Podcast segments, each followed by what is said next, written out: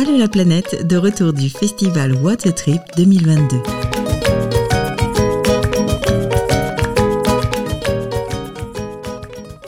Alors nous sommes au festival What Trip à Montpellier, festival de films de voyage d'aventure et le studio mobile de la web radio de la planète est là pour réaliser des interviews. Nous avons ce matin Stéphane Dugast avec nous qui est venu présenter son film Odyssée blanche. Alors Stéphane, comme on le disait euh, il y a quelques minutes, a un grand CV donc je vais sûrement oublier certaines choses sur toi. Auteur, réalisateur, écrivain, membre de la société euh, des explorateurs français. S'il vous plaît. Eh, attention. Secrétaire général. Secrétaire général. C'est très brejnevien. Mm. Soviétique. Donc tu as décidé de, retracer euh, l'histoire des, premières explorations euh, polaires justement euh, scientifiques donc sur les traces de Paul-Émile Victor. C'est hum, un beau parcours historique, un beau voyage qui nous emmène euh, jusqu'à aujourd'hui, qui retrace les, toutes ces avancées en passant de, des, premiers hivernages justement euh, en Antarctique, euh, au Groenland, première expédition au Groenland, en Terre Adélie, et tous les pas qui se sont faits par la suite et qui sont nombreux. bien nombreux. Alors pourquoi cette, cette démarche d'abord? Bah, cette démarche, en fait, elle, est consécutive à, tout un travail sur euh, Paul-Émile Victor, explorateur, euh, l'homme des pôles. On disait d'ailleurs qu'il y avait trois pôles, pôle Nord, le pôle Sud et le pôle Émile Victor. C'était une blague dans, la France des 30 glorieuses, mais qui a été un peu oubliée, et, parce que Paul-Émile Victor a été parmi les personnalités préférées des Français. Il y avait le commandant Cousteau, Jacques-Yves Cousteau, il y avait Arun Tazieff.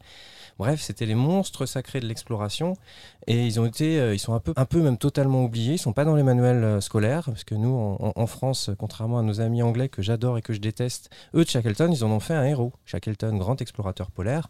Nous, Jean-Baptiste Charcot, grand explorateur polaire, il est nulle part. Paul-Émile Victor, il est oublié et donc j'en avais, ouais, un petit peu, un petit peu marre d'expliquer, notamment à, ma fille Joséphine, à sa génération, qui était Paul-Émile Victor, et marre d'entendre des adultes me dire oui, mais c'est du passé, euh, c'est les, les glorieuses, les années de la consommation, bref.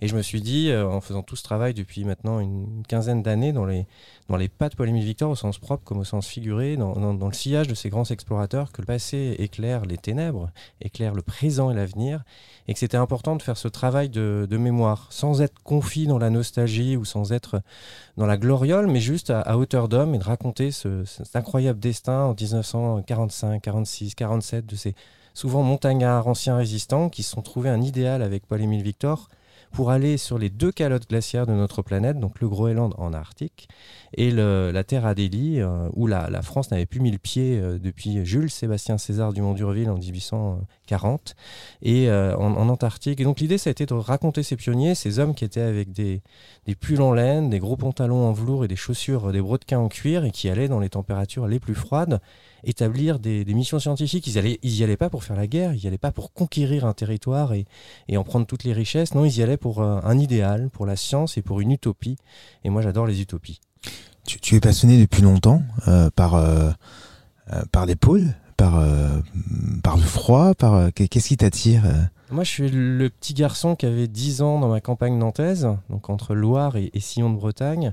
J'ai beaucoup fréquenté les ici, donc euh, ma campagne avec mon vélo. Je me suis pris pour euh, un explorateur. J'avais une cabane en haut d'un chêne. mais mes grands-parents avaient une, minoterie, un moulin. Et en haut de ce chêne, je dominais la Loire en contrebas et j'avais l'impression de dominer le monde. Et je me prenais, je suis nantais, je me prenais un petit peu pour filer à Sfog. Et je rêvais des ailleurs. Je rêvais de fréquenter la jungle, je rêvais d'aller voir le froid, je rêvais de de tout ça, mais ça n'était pas accessible forcément. Euh, mes parents étaient un, un donc on allait en vacances plutôt à la montagne, on traversait la France pour aller dans les Alpes, dans le Massif euh, central et dans les Pyrénées. C'était déjà pour moi la, l'aventure et l'exploration de, passer 1000 mètres d'altitude, ça va faire rire tous les gens qui habitent à la montagne. Et puis j'ai voulu faire de ma vie euh, ce fil à soie, ce, que j'avais rêvé enfant, petit accident de parcours, 4 sur 20, bac de français pour faire des écoles de journalisme, c'est compliqué, mais tout est possible.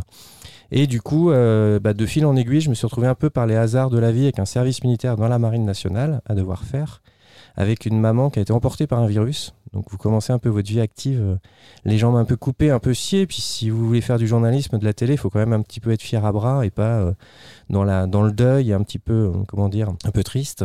Et j'ai fait donc, ce service militaire dans la marine. Les appelés du contingent en 99 disparaissaient. Jacques Chirac avait dit plus d'appeler, l'armée se professionnalisait.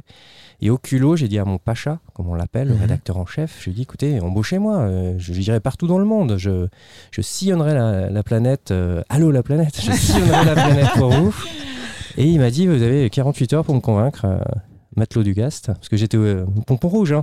Oui. Et, euh, et 48 heures plus tard, j'avais l'interview de Robert Hossein du spectacle Celui qui a dit non de De Gaulle, mais ne suspectant pas que dans la marine française, De Gaulle, euh, ils, étaient mino- ils étaient très minoritaires, les gaullistes encore. Et coup de bol, euh, ce, ce- ce- ce pacha, le capitaine de frégate Serge Thébault, m'a dit euh, Bon, bah, on, on- on va t'embaucher, puis si t'es bon, tu, restes, tu, enfin, tu, resteras, tu resteras, si t'es mauvais, bah, tu dégageras. À la militaire, hein. Mhm. Et puis l'aventure a, a duré euh, 15 ans. Alors, J'étais ni, ni militaire, ni fonctionnaire. J'étais ce qu'on appelle contractuel. Bref, j'étais dans, dans un truc administratif un peu brameux, mais qui me donnait une liberté totale. Et du coup, j'ai beaucoup, beaucoup sillonné la planète sur les bateaux militaires. Je me prédestinais pas du tout à ça. Et étant curieux, et la marine n'ayant pas que des missions euh, purement militaires, mais des missions humanitaires, des missions d'assistance, des missions de pêche, bah, je me suis nourri de tout ça. J'ai relu les classiques. Kessel, moi j'ai une vénération pour Joseph Kessel. Henri de Montfred, j'ai- j'allais en mer Rouge, donc bah, je lisais Henri de Montfred. Et, et du coup, j'ai nourri ma, ma littérature de voyage. Et un jour, un, un- un marin était à Paris, au deux rue Royale. Il avait le grade de, de maître, donc l'équivalent de sergent-chef, comme, comme, sergent, comme le sergent-chef Garcia là, dans les films. C'est-à-dire qu'il était sous offre et personne ne le recevait. Et parce que euh, c'était un vendredi après-midi dans les armées euh, à terre, le vendredi après-midi, euh, il y a beaucoup de gens qui sont ce qu'on appelle célibataires géographiques, donc il se passe rien. Et il me dit, je suis dégoûté, j'ai marché dans les pas de Paul-Émile Victor, ça intéresse personne, euh, j'ai fait une expédition sur la calotte glaciaire, et euh, tout le monde s'en fout, euh, les gradés c'est des cons. Euh, j'ai dit, bah, écoutez, venez prendre un café, je vais vous interviewer, puis on a lié amitié, et euh, quatre ou six mois plus tard, je me retrouvais sur la, sur la banquise, en étant son photographe, son journaliste, son, son cadreur, par moins 40, euh, à Ratanga, et, et lui s'attaquait à une tentative de, en solitaire du pôle Nord. Et euh, c'est devenu un, un ami, mais j'ai découvert le froid, j'ai découvert la, la banquise, j'ai découvert le, le silence assourdissant quand on est seul euh, dans un univers complètement pur. Et lui était ancien des commandos marines, donc plutôt euh, charpenté physiquement et même moralement, favori des explorateurs qui partaient cette année-là de, de, de, ouais, de Russie.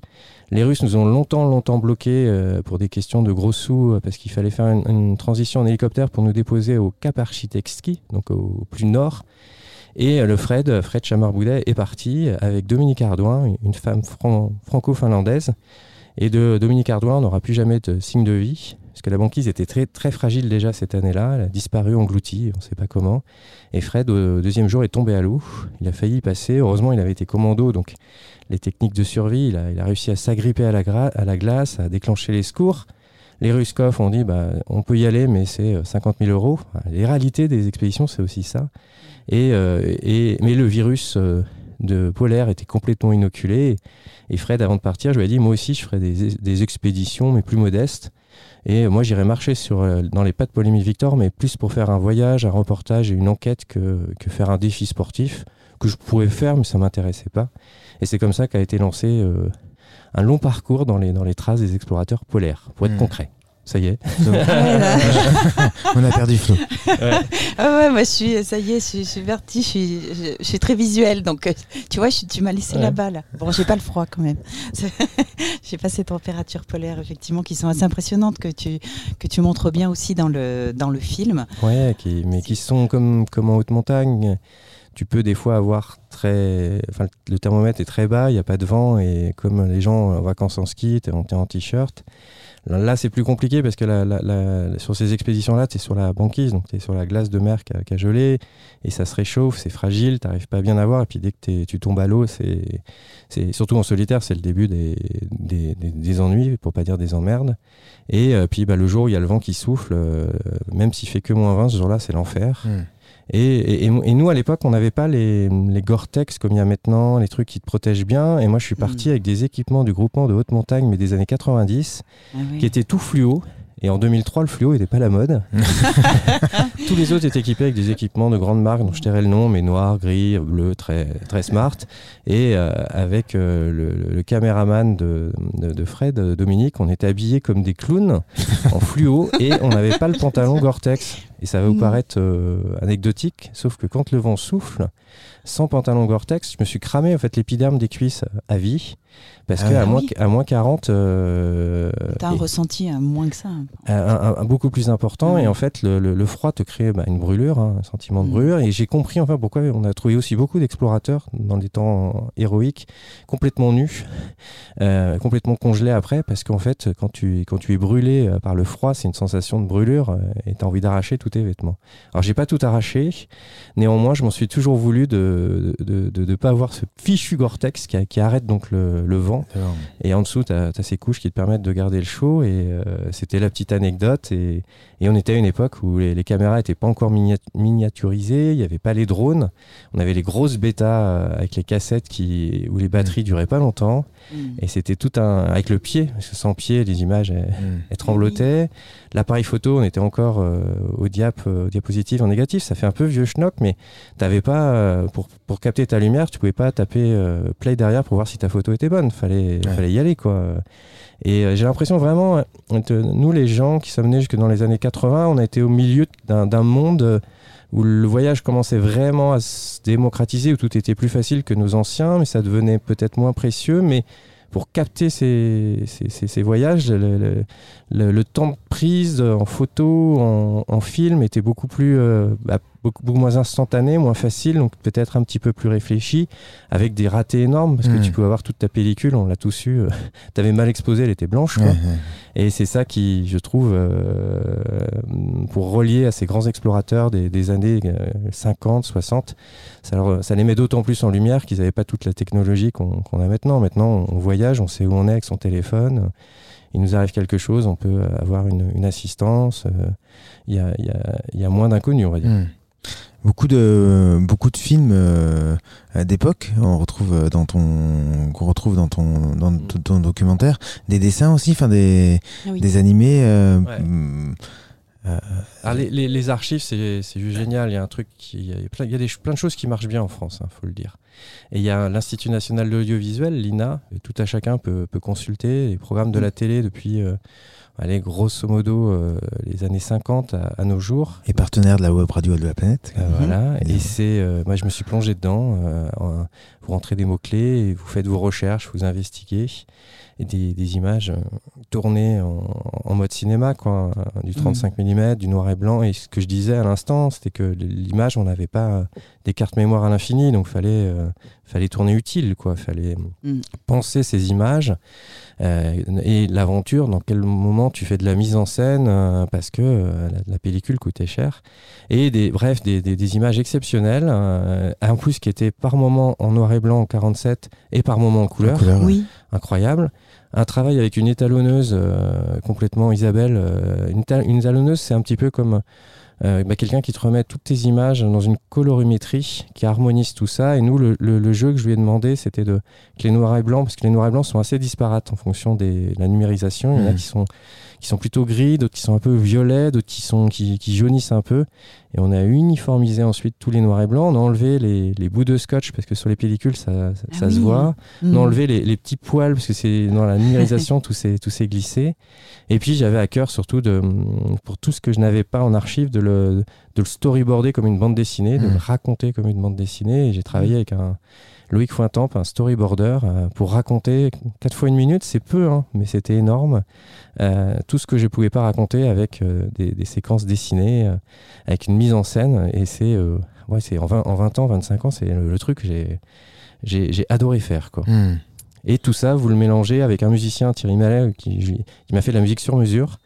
Donc c'est, en fait, je me suis donné les moyens d'avoir une grosse production avec une production qui est hyper modeste parce que c'est Ushuaïa TV et TV5 Monde, mais on a tout mis euh, dans l'artistique, Mm. dans l'artisanat et l'artistique.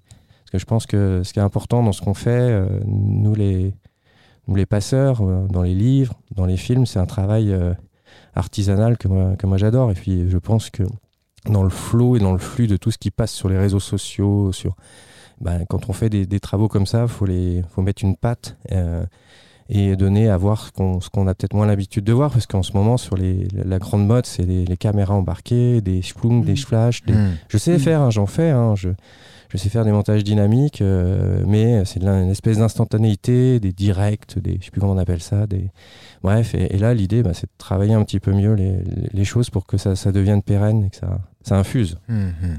Et- Et il y a une partie comme ça, euh, euh, notamment sur la sacralisation du, euh, de, de l'Antarctique, euh, euh, où, euh, tu montres Rocard, euh, Mitterrand, euh, lorsqu'il y a une prise de décision euh, importante, euh, euh, des images que tu, tu pouvais pas avoir et, tu racontes l'histoire à travers. euh, Alors j'en avais une de Rocard qui aux 20h de TF1 qui était regardée en 80 on est quel en 88 89 89 euh, j'avais euh, quelques images où Rocard à 20h aux 20h de euh, Patrick Poivre d'Arvor dit euh, on a, on a sanctuarisé l'Antarctique, Mm. on l'a protégé, terre de science et de paix. On a prorogé un traité de, de l'Antarctique qui avait été signé en 59 pour que cette, cette île qui est recouverte de glace, mais dessous c'est un- c'est une île, c'est un sol rocheux, on ne l'exploite pas. Et qu'il n'y ait pas de présence militaire, pas de- d'exploitation économique. C'est une formidable utopie, le sixième continent, qui a été mise à mal parce qu'à cette époque-là, les Néo-Zélandais voulaient euh, déjà exploiter le minerai, déjà qu'on parce qu'on est en train de tout siphonner partout sur la, sur la planète, hein, euh, les terres rares, et, et l'Antarctique, euh, c'est la promesse de nouvelles richesses. Mm. Et, euh, et Michel Rocard euh, a protégé ce tra- traité grâce à une amitié avec le Premier ministre australien, Robert Hawke, euh, avec un tour de passe-passe incroyable, parce que Mitterrand était, était pas forcément favorable à tout ça. Et bah, il fallait le raconter, parce que j'ai ces anecdotes, je l'ai eu de, de plusieurs personnes et de Michel Rocard lui-même, euh, qui, qui, qui m'avait fait cette confidence face caméra que les. Que les, les pingouins, alors que c'est les manchots, ils y Les connaissaient manchots, rien, ouais. Eh et mais il a été un des grands promoteurs euh, de la défense de l'An- de l'Antarctique, ce qui permet toujours à ce continent euh, d'être protégé, d'appartenir à tout le monde et de n'avoir que des bases scientifiques, avec maintenant une petite tolérance sur la pointe, la péninsule de, de- de tourisme. Et c'est toute la question du, du voyage, du tourisme, de l'écologie, Mhm. comment on arrive à faire rimer tout ça, sachant que la pression économique est forte et, et que là, sur ce territoire-là, la pression démographique est, est moins forte que d'habitude, parce qu'on n'en parle pas souvent dans, dans cette écologie, on est, on est très très nombreux sur la planète, donc Mm. c'est- c'est c'est aussi compliqué d'avoir une, une- une- Plus on est nombreux, plus, plus je veux dire, euh, enfin c'est de la palissade ce que je dis, hein, mais plus il y a des déchets, plus il y a de pollution, oui. plus il y a de Mm. consommation, plus. euh, Mm. Et là, sur, euh, bref, sur, ce- sur cette partie de l'Antarctique, on est sur une utopie, et j'aime bien cette phrase de Théodore Monod, grand sage du désert. Euh, L'utopie n'est pas l'irréalisable, mais l'irréalisé. Pas mal, hein Ouais. Oui. Et l'Antarctique, c'est une utopie. Et il faut des utopistes. Hmm. En tout cas, jusqu'en 2048. euh, après, euh, tout va peut-être se jouer. Aujourd'hui, euh, enfin, on entend euh, de, temps en temps euh, euh, des envies de certains pays euh, d'aller forer. Mm. euh, Ouais, mais so- so- soyons. Enfin, euh, c'est difficile de. Tout ça, tout ça est difficile parce que, évidemment, euh, comme tout à chacun, on a envie de protéger notre belle planète, qui est quand même juste quand on s'intéresse au cosmos. hein, cette planète posée au milieu d'un Mm. grand cosmos avec Mm. de la vie sur quelques kilomètres d'épaisseur. Mm. On, on respire tous le même air, donc les soucis, bah, c'est tout le monde qui, va, qui les a plus ou moins euh, grosse incidence. Et euh, tout ça pour dire que bah ouais, on voudrait moins exploiter, mais on est chacun un peu schizophrénique parce qu'on a dans nos poches des, des téléphones portables qui nous permettent d'être géolocalisés, de, de faire plein de trucs, mais avec plein de, de métaux de terres rares Mm. qu'on a été siphonnés euh, un peu partout. Les, je dis on, c'est les grandes puissances occidentales. Les pays Mm. qui, qui sont en voie de développement bah, rêvent aussi, euh, eux, de consommer, d'avoir la même consommation que nous. Et, euh, et, et- et parce qu'on consomme tout ça, euh, bah, on, on y va. on- on- Mais euh, oui, il faut protéger la planète. En plus, on est dans un discours en ce moment qui est très moralisateur sur l'écologie, en tout cas en France, dans les sociétés occidentales. On, on nous fait un peu des leçons de morale qui, des fois, passent mal, parce que hmm. on rêve Bah, de. oui. Les fins de mois sont difficiles pour certains et la Mm. fin du monde, bah, ça passe après. Et euh, que- qu'est-ce qu'on doit dire aux gens Euh, On fait tous attention en se brossant les dents, on se chauffe peut-être un peu moins, c'est des bons réflexes. Puis on s'érige les uns contre les autres parce qu'il faut des, des coupables. En ce moment, c'est les, propriétaires de jets privés et puis ces joueurs de foot là qui, euh, qui prennent des jets privés pour faire des trajets qu'ils pourraient faire en train. Ce qui est Hmm. Et évidemment, là, on a raison de le dénoncer. A- Mhm. Après, dans ce manichéisme et dans ce simplisme, il y a beaucoup, des fois aussi, d'excès. Alors moi, je... Et il faut démêler les fils de- du faux, du vrai, et, et- et surtout aussi les journalistes, les, gens, les médias.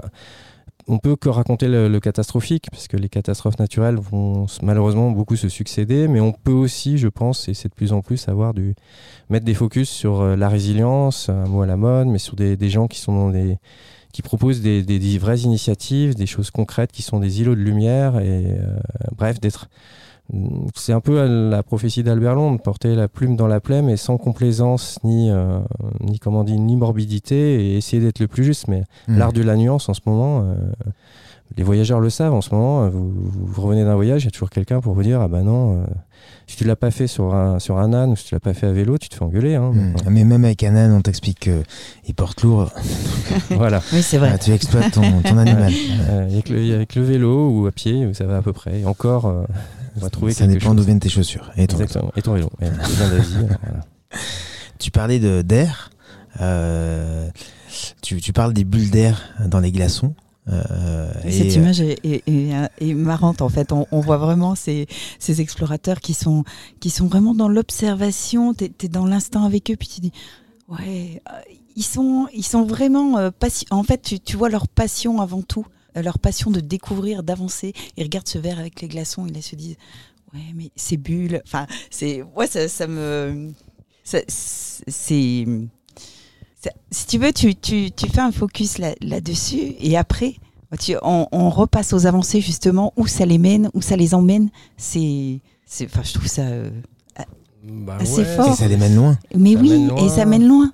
Mais c'est, en fait, si on aime raconter les histoires, euh, c'est toutes ces petites anecdotes et ces petits euh, choses qui ont des fois été faites. Là, euh, j'ai pas tout dévoilé ou presque, mais c'est un Mhm. glaçon dans un verre de whisky hein, à Mhm. l'heure de l'apéro Mhm. et qui permet d'éclairer la science et le climat de la planète. Mais c'est tout, tout, tout ce que j'aime moi dans l'histoire de, de l'humanité, c'est toutes ces petites histoires anecdotiques qu'on fait.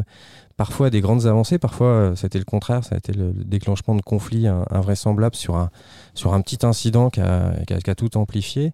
Et ce qui est intéressant, c'est c'est, bah, de le raconter parce que euh, on le raconte peut-être pas assez et, et- et- et de le mettre euh, en scène, d'en garder la substance, de le vérifier parce que c'est Mhm. aussi facile de raconter des légendes et de faire de la fiction, c'est un autre euh, exercice. Mais là, ça m'a été euh, raconté par l'intéressé, Claude Lorius, grand glaciologue, qui a été euh, qui a prêché dans le désert hein, dans les années 90 en disant j'ai analysé, il y a des réchauffements, il y a des refroidissements, et là on est dans une phase de réchauffement, mais Mm. à, un- à un niveau qui, est- qui est- qui est assez inquiétant. Quoi. Et Claude Lorius, j'ai son interview, mais malheureusement, il, il, il est plus trop, euh, plus trop en forme physique, il, il vieillit, et je me suis dit, c'est pas lui rendre service que de le mettre face caméra, Hmm. Mm. parce que il y a les outrages du temps quand on vieillit, et on- moi j'aime bien garder les choses, une certaine vitalité. et du coup, je me suis dit, c'est plus intéressant de raconter ce, ce- cet épisode du, du glaçon, du verre de whisky, pour raconter euh, toute la climatologie finalement. Et puis je fais ces films aussi euh, pour le petit gamin de 10 ans que j'étais, pour ma fille, sa génération, je me dis, c'est ces petites anecdotes que. Mais d'ailleurs, la preuve, hein, vous avez votre âme d'enfant, vous avez été touché, donc je suis très Oui. content. et, euh, et je le fais pour ça, pour, euh, parce que euh, des, des grands discours euh, sirupeux avec des grands spécialistes, ça peut être bien, mais il faut aussi euh, apporter du, du romanesque. Moi, j'aime bien raconter les sagas euh, et on emmener les gens dans un peu comme, euh, bah, comme vous faites. Là, on est au coin du feu, hein, et puis on raconte une histoire. Et l'homme, je pense que depuis qu'il est sur cette terre, ce qui le différencie un peu du, du- bah, des animaux, c'est que on aime se raconter des histoires. Hmm. Et on aime les histoires, les légendes, les croyances. Pour le, pour le meilleur euh, et pour le pire, mais euh, c'est ce qui nous différencie euh, du reste. Hmm. Alors juste un petit mot sur, sur ces carottages. Donc ils, ils découvrent que dans la glace, ils peuvent... ils ont toute l'histoire climatique de la planète. Et il y a cette histoire que je trouvais un peu... euh, euh, hallucinante. Enfin, euh, on parle de guerre froide aussi entre les Américains, les Russes, euh, et ces Russes euh, qui avaient une carotte de 2 km euh, qui laissent à la France pour l'analyser. Et là, on, on découvre euh, euh, le, toute la, tout le climat de la planète sur 150 000 ans, c'est ça, hein, avec ces réchauffements, enfin tout un cycle climatique. Euh, C'est euh, surprenant. Bah, ouais, ce qui est surprenant, c'est sans faire de mauvais jeu de mots, c'est qu'on est en pleine guerre froide. Ouais. On est dans des zones froides. Et sur ces zones froides, euh, dans, l'os- dans, dans tout le reste de la planète, euh, Popov, soviétiques et américains et occidentaux euh, s'affrontent. Mm. Le, le monde frôle quand même une- un troisième conflit euh, de, de peu. Hein. Je vous fais pas les livres d'histoire. Et sur la glace, la fraternité, un mot qui est si beau. Fraternité. Euh, bah, les, hommes deviennent fraternels euh, parce que si tu n'as pas le carottage des, Russes euh, sur la base de Vostok, bah, tu peux pas faire les, les analyses aussi profondes. Mais les Russes foraient très profondément, mais n'avaient pas les analyses des Français. Mhm. Sauf qu'évidemment, les pouvoirs étatiques faisaient en, en sorte que les gens dialoguent pas. Et c'est encore Claude Lorius et des scientifiques comme ça qui sont allés au-delà de leurs différences, au-delà de leurs opinions pour se dialoguer et pour réussir à, à échanger des informations et pour les Français à pouvoir forer à, à plus grande profondeur, ce qui permettait d'aller plus loin dans l'analyse du climat de la planète. Il y a une image dans le film où une archive, euh, le commentaire dit euh, Nous forons à 3 mètres, nous forons. euh, Oui, euh, oui. Avec un commentaire que j'adore, euh, nous, nous avons le climat qu'il faisait en 1870, Mmh. Oui. à cent- à C'est 56 ça, à mètres du temps fois. de Charlemagne. Et, et- et- et- et là, tu sais qu'il bah, y a eu il y a une force de, bah, de- humaine, de la chaleur humaine, des, des, qui, qui ont permis d'avancer. C'est toujours cette formidable utopie. euh, en ce moment, on- en France, on, on- on décrit beaucoup le- les Russes et pour cause, euh, et Poutine et sa, sa vision sanguinaire par rapport à l'Ukraine. Mais ça ne veut pas dire que le, reste du peuple euh, Mhm. russe, en l'occurrence, en plus, qui est mis dans l'obscurantisme le plus absolu. On n'a plus d'infos sur eux. On, est- on peut se poser aussi des questions sur le manichéisme à l'heure actuelle. hein. On- on- et, et ce peuple russe, je pense que c'est pas des soutiens de Poutine. Donc on peut mettre tout le monde dans les mêmes, dans les mêmes paniers, s'affronter. On a de- paradoxalement, Internet, c'est la meilleure et la pire des choses. On, on s'affronte sur tout, on dialogue plus. Et là, on se, rend compte que quand on se réunit autour de la table, qu'on partage et, et qu'on se dit les choses, bah, on, peut aller, on peut aller plus loin et, et faire des choses qui étaient irréalisables. Mm. Et ces choses-là euh, servent pour la, pour la suite. On ne sait pas ce qu'ont dit les Américains à ce moment-là. Hmm. Euh, bah en, fait, en fait, les scientifiques entre eux, ils, ils ont réussi maintenant à mettre des bases de données, je ne l'ai pas dit dans le film, notamment sur, pour étudier les, les manchots, les animaux. Mhm. Donc ils, partagent, ils partageaient des grandes bases de données parce que si le français fait ses observations, l'australien, le, le russe, etc., ça te permet de voir un petit peu comment les, les manchots qui sont bagués, où ils vont, où ils suivent. Là, ce qui est un peu embêtant en ce moment, c'est que bah, la, Russie, qui est une grande nation polaire, hein, euh, euh, eux s'affirment comme les découvreurs de l'Antarctique. Nous, les Français, on dit que c'est Jules Sébastien César euh, euh, Dumont d'Urville. Euh, eux disent que c'est Bellingshausen, c'est eux. Et ils ont toujours été. Et en, Ar- Arctique, c'est leur jardin. hein. Ils, ils ont euh, 40% euh, du littoral, euh, l'Arctique, euh, le long de la banquise, c'est chez eux. Quoi. Mhm. Mhm. Euh, et là, en Antarctique, ils ont une vraie présence. Et là, à l'heure des, des- des- des tractations, je ne sais pas ce qu'il en est au niveau scientifique, si les scientifiques communiquent. Euh, parce que même en, en- en temps de guerre, on sait que là, euh, le- je prends un exemple, l'état-major de la marine française ou euh, l'armée terre française ou l'état-major tout court des armées euh, les dialogues, a réussi à dialoguer avec leurs homologues russes et soviétiques. Il y a, il y a- il y a ce qu'on dit dans les médias, il y a Ouais. le jeu géopolitique, il y a le Mm. jeu politique. Et là, sur le polaire, sans rentrer dans beaucoup de détails, euh, bah, les, les relations sont un peu gelées. Donc euh, la coopération est, est mise à mal et euh, le partage de données, c'est un peu plus compliqué. Mhm. J'ose espérer qu'il y a d'autres Claude Lorius et d'autres utopistes. On espère. Moi, ce qui m'impressionne, c'est les, justement euh, les passages où tu montres les, pre- les premiers carottages en fait, qui ont, qui ont l'air tout simplement mais, mais magiques en fait, à, à 20 mètres.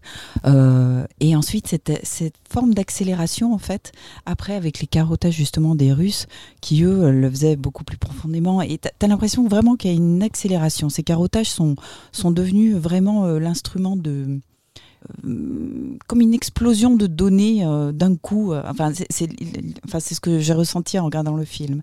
Au début, on, a, on, va vraiment au fil des, découvertes, de, de euh, de leur ressenti. Tu, tu racontes comment se passe l'hivernage, l'isolement, enfin tout ce qu'ils vivent.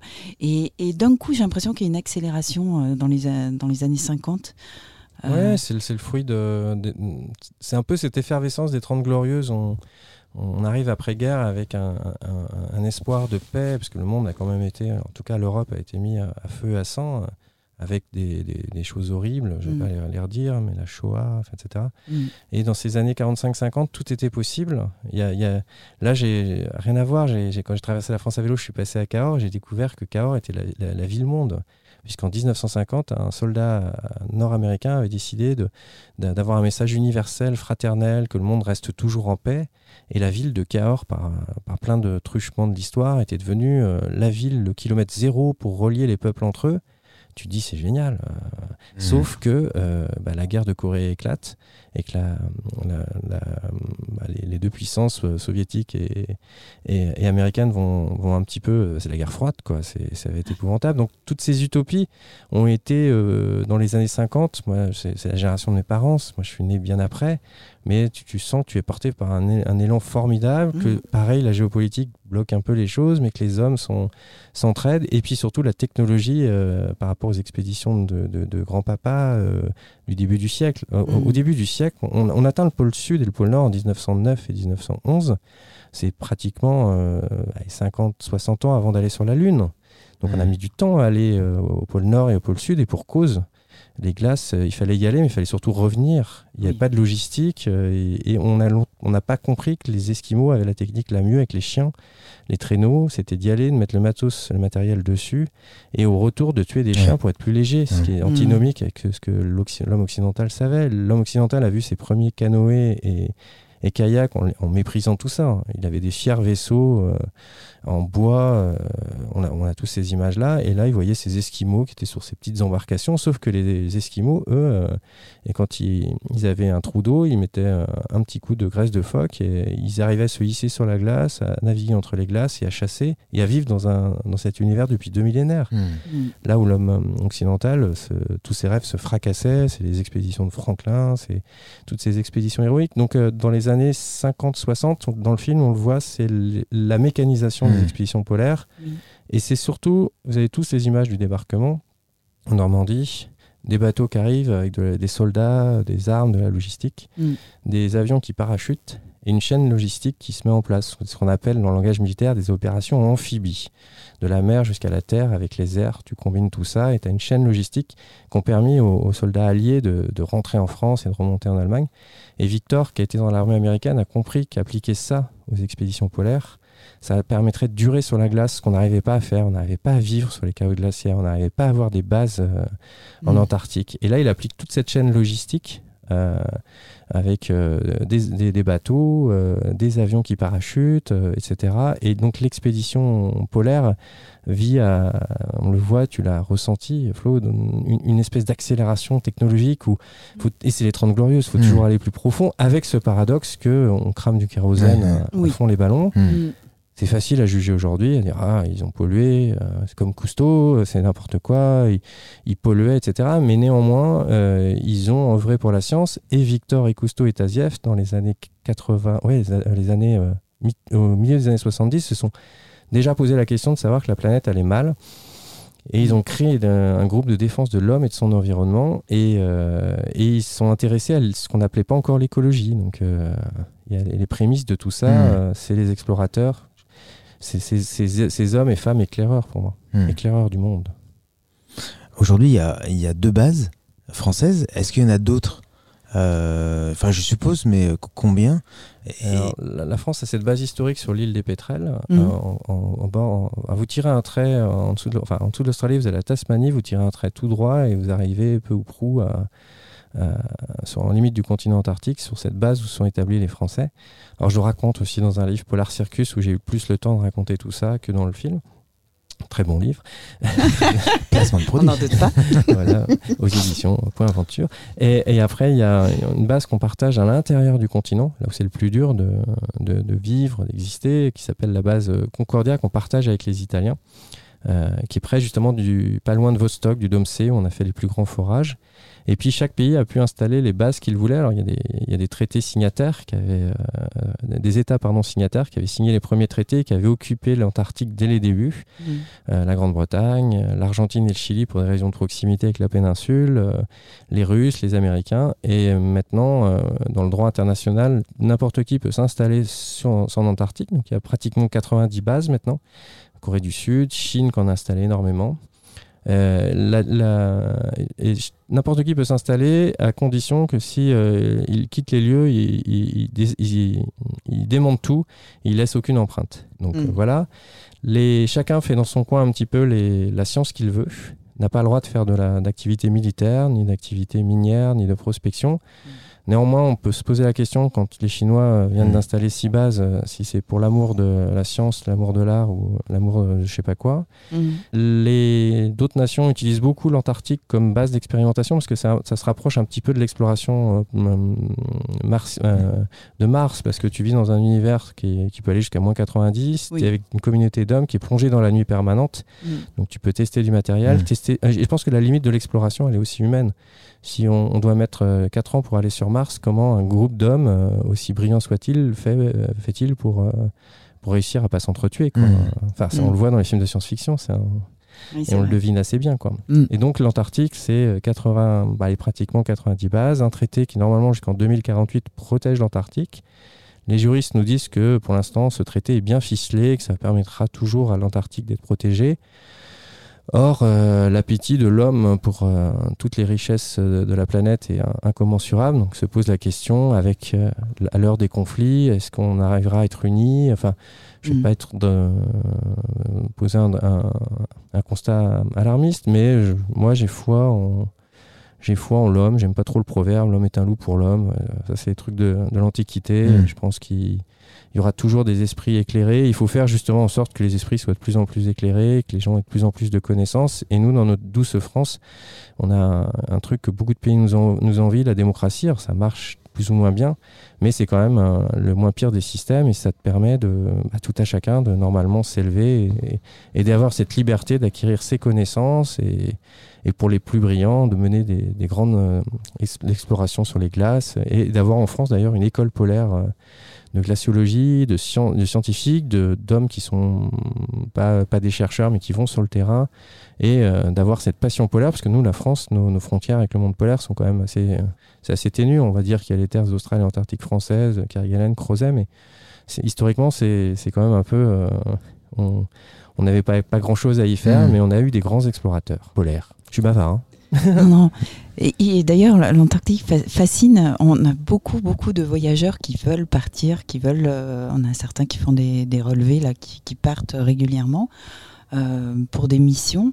Tu en penses quoi? Bah, on, euh, on va se dire les choses cash. euh, pour aller en- dans ces pays, c'est très très cher. Donc, euh, soit tu es scientifique et c'est beaucoup plus facile parce que tu es déployé Mm.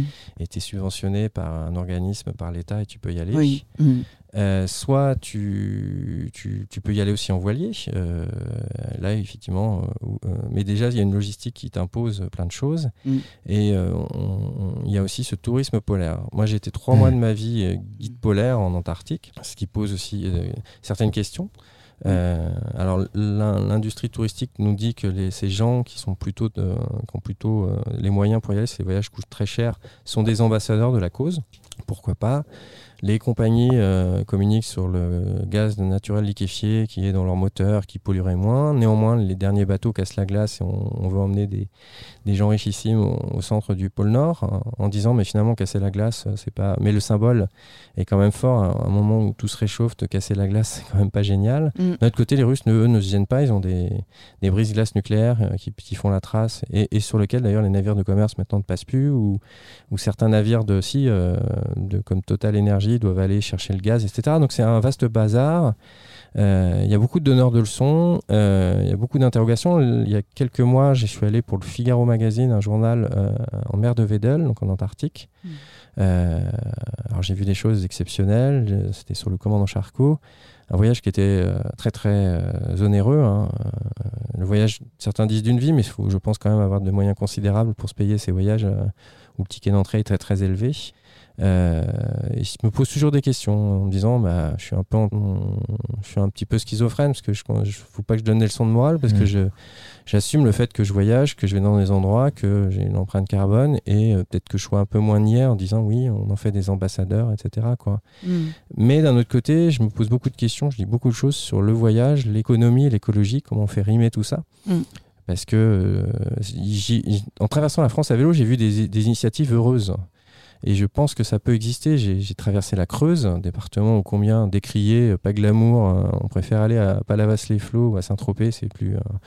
Enfin, à Saint-Tropez, c'est plus, mm. c'est plus in. Mais la, Creuse a un, formidable potentiel pour faire du tourisme à la fois culturel, parce que les vieilles pierres, une histoire incroyable, un tourisme aussi vert Mm. Euh, et euh, une, offre euh, auquel chaque Français devrait aller visiter la Creuse ou des départements mm. sur le papier moins glamour et, et, ce qui crée de l'emploi, ce qui crée des initiatives, ce qui permet de réouvrir des commerces. malheureusement, le, tourisme, on se concentre quand même toujours sur les, mêmes spots et on est très très nombreux. Donc, et, d'un autre côté, pendant longtemps, on s'est pris en photo, on s'est gorgé d'exotisme, puis maintenant on culpabilise les gens en leur disant non, non, mais c'est pas possible non plus de ne pas voyager. Donc, mm autant essayer de faire les choses bien, je trouve. Hein. Alors, allons tous en Creuse. ou en Ardèche, C'est une belle hein. invitation.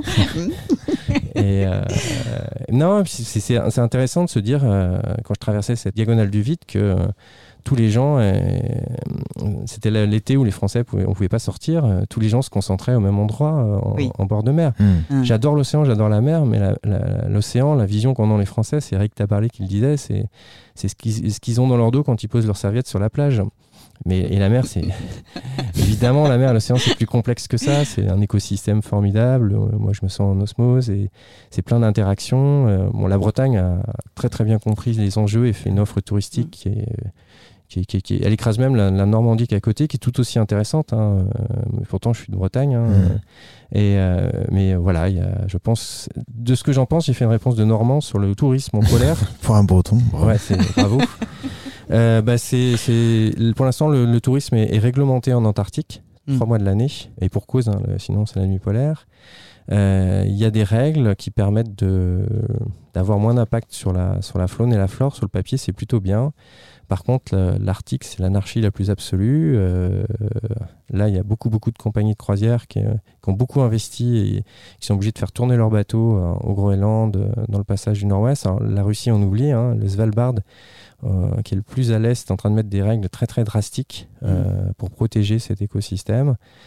on n'empêchera pas grand-chose. Je pense que c'est bah, comme les parcs naturels. À partir du moment où on a créé des parcs naturels régionaux, nationaux, on a mis des règles en place parfois imparfaite, mais ça a permis à, des écosystèmes, quand on traverse notre pays ou d'autres pays, de, de, protéger des, une biodiversité, pas tout, de protéger aussi des vieux métiers, de protéger, protéger des, terroirs, des territoires. Donc, euh, œuvrons euh, de concert pour euh, faire rimer écologie économie, mais tout ça est, compliqué. Mais tous les, le paradoxe, c'est que tous ces lieux qui sont estampillés euh, PNR, euh, parc national, attirent du monde aussi. Bah voilà, mais regardez euh, l'été dernier le parc des, Calanques qui est, mm. une merveille. Hein. Mm. Et là ils ont décidé de, réglementer l'accès. Bah, on doit arriver à des choses comme ça. Mm. Et pour qu'en en juin, juillet, août, l'accès aux calanques, on doit le déclarer, que les gens aient, aient conscience que c'est un univers, il ne faut pas sortir des sentiers, on peut en profiter. Et j'ai souvenir, il y a une quinzaine d'années, d'avoir été dans les Calanques hein, en plein mois d'août. Euh, c'était, euh, j'ai l'impression d'être euh, sur le périph' parisien. Et à l'inverse, j'avais fait un reportage avec les marins-pompiers de Marseille en, plein mois de mars. On, et on avait fait des exercices avec les marins-pompiers dans les Calanques. Là, il y avait personne. Bah, il n'y avait personne, mais il faisait, il faisait 10 degrés. C'est ça. ça peut moins. Les gens ne sont pas joueurs. Non, non. Donc euh, non, voilà, c'est le, voyage. Euh, et, ouais, et, le voyage est aussi beaucoup l'apanage de. Il faut qu'on se souvienne de ça, de gens bien nés. On est, on est dans des démocraties, des pays dits euh, développés. il y a, je sais pas les chiffres, je dirais des bêtises, mais une grosse partie de l'humanité qui ne peut pas voyager ou qui fait un voyage. Mmh. Qui, ou une aventure, c'est pour se nourrir, c'est pour survivre. Il y a des gens qui, qui traversent la Méditerranée, qui périssent. Mmh. Et, et c'est quand même qu'on ait conscience que c'est quelque chose de. On est des privilégiés, quoi. Mmh. Oui. Alors certains me diront oui, mais ça fait vivre les gens du pays. Oui, mais euh, il n'empêche que euh, si j'étais né euh, en Gambie, au cœur de l'Afrique, voyager c'est plus compliqué. le voyage d'agrément, de plaisir, de loisir. Mmh. Ça, ça n'existe pas. Donc je me suis toujours dit que j'étais un. Bah, je me suis battu pour pour écrire, écrire pour vivre, vivre pour écrire, vivre mes aventures, mais en ayant conscience que c'est du, du bonus. Donc, euh, je me devais de à la fois explorer, raconter, partager, inspirer, puis surtout essayer de comprendre un peu tout ça. On s'est tous gorgés d'exotisme à nos premiers voyages.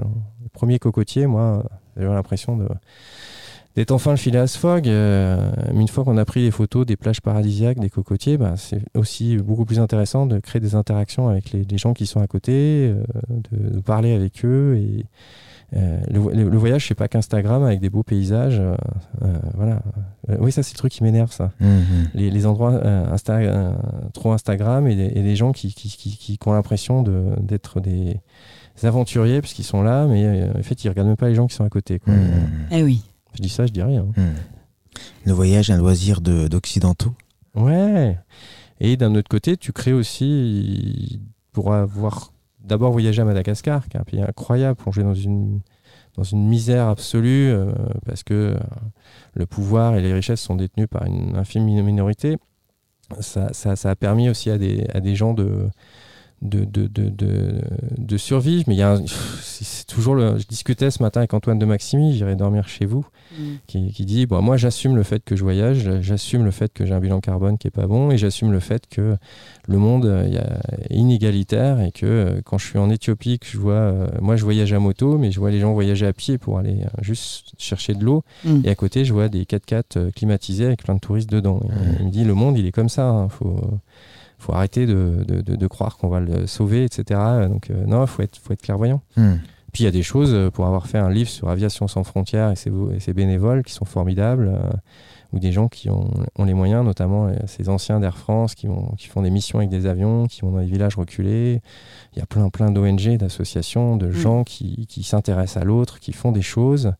Il y a un tourisme aussi euh, humanitaire, euh, avec des fois des choses bien, euh, même souvent. Donc, euh, intéressons-nous à, à l'autre, et puis aussi en bas de chez nous. Quoi. Mhm. Parce que euh, la- la- moi j'habite une grande ville, hein, Paris. euh, la- la- le, le- le dialogue est, est, est par- est parfois compliqué. Mhm. Une dernière question, justement, euh, euh, la différence pour toi entre le tourisme et le voyage? Hum, Je pense que le tourisme, c'est vraiment. vra- Enfin, on est tous des touristes, euh, même les grands explorateurs. Parce que quand ils sont avec, euh, avec leurs compagnons, euh, on voyage, on, on visitait Venise, on est on- à- toi- quand on visite Venise, par exemple, on est souvent qu'un touriste. Mm. Difficile d'être un explorateur euh, à touriste, di- difficile d'être un aventurier avec un projet adrénaline à, à Venise, ville ô combien interpellante culturellement, euh, matrice de toutes les villes des explorateurs, de Marco Polo, etc., ville d'art, etc. Euh, mais le touriste, euh, a- le touriste, on est quand même dans une notion très commerciale et commerçante, avec euh, quelqu'un qui consomme, qui est plus, je trouve, un consommateur qu'un citoyen. Et un voyageur, euh, c'est peut-être plus noble, et c'est plus noble parce que la personne est peut-être moins dans la consommation, euh, un petit peu le voyage organisé. telle, telle heure tu fais ci, tu Mm. prends le car, tu fais ci, tu fais midi. Et le voyageur va être un petit peu plus en, dehors- en- en dehors des, des- des sentiers battus et, vouloir, euh, certes, euh, il aura son guide papier euh, ou numérique, mais il va vouloir un petit peu aller au-delà des frontières. Il y a des, il y a- il y a- et aller euh, peut-être ce qu'il y a de plus dur hein, dans chaque pays, rencontrer des, même d'ailleurs en France aussi, quand tu connais pas une ville, rencontrer quelqu'un qui est, qui est du cru, qui est de la ville et qui te fera visiter la ville comme personne d'autre, parce Mm. que euh, on a beau avoir des applications, des guides. Là, on est en, en mode consommation. Là, dans le mode partage. Il y a des, des- des- des agences de voyage qui font des, voyages formidables là-dessus, quoi, où, qui, te passent- qui te permettent de, de- de rencontrer les locaux. Donc, ouais, je préfère le mot, le, le- le- le- le mot voyageur. Mhm. Et, mais on. Ouais, si, voyageur. Et puis il y a le mot aventurier, adventura, Mm. ce qu'il advint, avec cette notion d'imprévu. Mais il a une mauvaise presse en France. Ah Parce oui. que dans cette notion de ce qu'il peut advenir, tout de suite en France, on est très pessimiste. Donc on se dit, oh, ça peut être négatif. Ça peut. Oh là là, Ah, une femme. C'est une connotation. Une femme de, de mauvaise aventure. Tout de suite, on a, me- on a mis la femme à côté. hein, qu'à faire. Forcément. Ou une diseuse de bonne aventure. Donc, un petit Mm. côté incertain, Ah oui. un peu aléatoire et euh, Mm. un peu méprisant. Alors que dans, dans les autres langues, c'est le mot est, est- est plus noble. Mais néanmoins, les, les marketeurs, en ce moment, avec la micro-aventure, Mhm. font de ce mot un, un mot. euh, parce qu'il touche pas trop à l'exploration, parce que c'est un peu, un peu too much, un peu trop euh, scientifique. Donc, oui, il y a des voyageurs, il y a des aventuriers, il y a des explorateurs. y a des- Moi, j'aime bien le mot baroudeur. Euh, Il y a des baroudeurs, il y a tout ça, et je pense que quand on voyage, faut, faut, faut, faut y aller en quête évidemment de, de, de cette évasion, mais aussi se poser des questions, multiplier les rencontres, et puis si on est curieux, euh, mélanger l'histoire, la géographie, la biodiversité, et, s'ouvrir et s'enrichir. Et euh, la, vie, euh, malheureusement non, elle, n'est pas éternelle. Et, comme les stoïciens, épuiser le champ des possibles, bien remplir sa vie, et, se dire que chaque jour est, un cadeau. Et quand, on est malade ou sur un lit d'hôpital, ou qu'on est sujet à une maladie, ça on on nous le rappelle. Donc euh, moi, je ouais, j'aime bien aussi euh, ouais, la philosophie. Mm. Mettre un pas de côté mm. et, la philosophie est puissante. Les stoïciens sur le champ des possibles, c'est intéressant. Et de profiter de l'instant présent. Là, je fais du. Mais c'est de la palissade, mais c'est important. Mm. À travers les sens. Et le voyage nous permet des... ouais, d'exacerber tous nos sens. L'olfactif, visuel, auditif, euh, et de vivre et d'être pleinement conscient d'être euh, sur cette terre. C'est quand même. Euh, moi, j'ai fait l'éclipse du soleil euh, en mer de Vedel, une éclipse totale comme dans Tintin. le temple du soleil était au, large, tout en bas de la, la, planète, en te demandant comment tu te renverses pas, parce que ça sera toujours le mystère. et tu te dis, mais. Et j'avais un spécialiste du cosmos qui m'a montré le cosmos, qui m'a raconté le cosmos. Et euh, j'aime bien passer de l'infini euh, grand à l'infini petit, et, c'est de comprendre, on y met de la spiritualité, on y met plein de choses, mais et, euh, se dire, tiens, qu'est-ce qu'on est là? Ah, C'est incroyable. Et on mm. était seul au milieu de, de, nulle part. Puis il y avait du Tintin dans l'air avec cette éclipse solaire, donc magique. Merci, on va rester sur cette image. Je dis oui. oui, oui, oui, oui. Non, mais bon, bon voyage à tous les éditeurs. Ils vivent vivent des médias euh, comme la web radio à la planète, qui, qui depuis des années fait euh, ravir les, nos petites oreilles. Et puis avec cette invention géniale, cette possibilité maintenant de mettre dans son téléphone, euh, dans ses oreilles, la radio au moment où on veut, quand on veut. Quoi et euh, une radio à laquelle, euh, une web radio, radio à laquelle je suis attaché.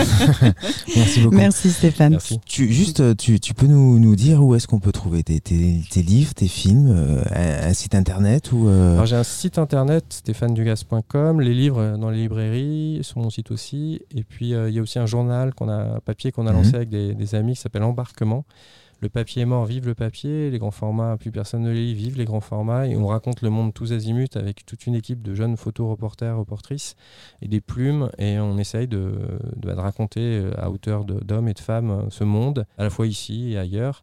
C'est 20 euros le prix de deux paquets de cigarettes, ou plus politiquement correct d'un bouquet de fleurs.